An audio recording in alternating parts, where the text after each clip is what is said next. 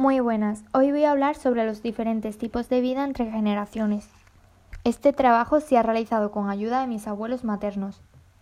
El primer tema del que voy a tratar es la educación. En aquella época lo más común era ir a un colegio de monjas o a un colegio de curas, tal y como hizo mi abuelo. Él fue a los Escolapios, un colegio de curas en el que solo iban niños. En cambio mi abuela fue a la escuela francesa, el único o uno de los pocos colegios mixtos que había en Sevilla por aquel entonces. Mi abuelo me ha contado que en aquellos tiempos te podían castigar con un pescozón, es decir, un golpe con los nudillos en la cabeza, o con un golpe en los dedos con una regla. En el caso de mi abuela, su colegio iba en contra de tratar así a los niños, así que los hacían quedarse dos horas más los jueves por la tarde a hacer deberes. Por otro lado, ninguno de los dos usaban uniformes para el colegio. Lo que usaban eran babis. Mis abuelos empezaron sus carreras a la edad de los 15 o 16 años, en perito mercantil, y a los 18 aproximadamente empezaron a trabajar. Cómo se divertían y cómo eran sus fiestas. En el colegio se divertían jugando al tejo, a la comba, al parchís, a las cartas, etc. Y en su época de adolescente organizaban guateques, fiesta en las azoteas de las casas poniendo música en tocadisco. La higiene y las comidas. Según mis abuelos no se duchaban tanto como uno hace ahora, se duchaban cuatro veces o incluso tres en semana.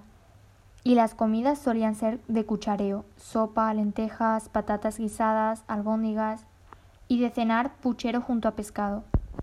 Y todas las noches, antes de irse a dormir, tomaban un vaso de leche. Los aspectos que más han cambiado para ellos han sido las familias y relaciones sociales. Antes se tenía como mínimo tres hijos. En la familia de mi abuela son tres hermanos y en la de mi abuelo son cinco. Casi todas las familias eran numerosas. Aparte había mucha relación con los vecinos. La música. Mis abuelos escuchaban al ir de fiestas canciones como La chica Yeye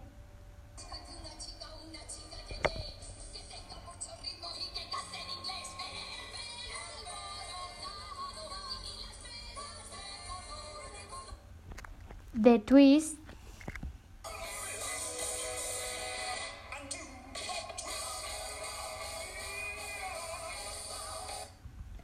es decir, tipo rock.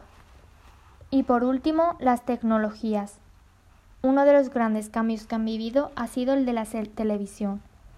Antes de la televisión, las novelas y programas se escuchaban en la radio. Matilde, Perico y Periquín o Ama Rosa fueron una de las series más conocidas de la infancia de mis abuelos, que escuchaban a través de la radio.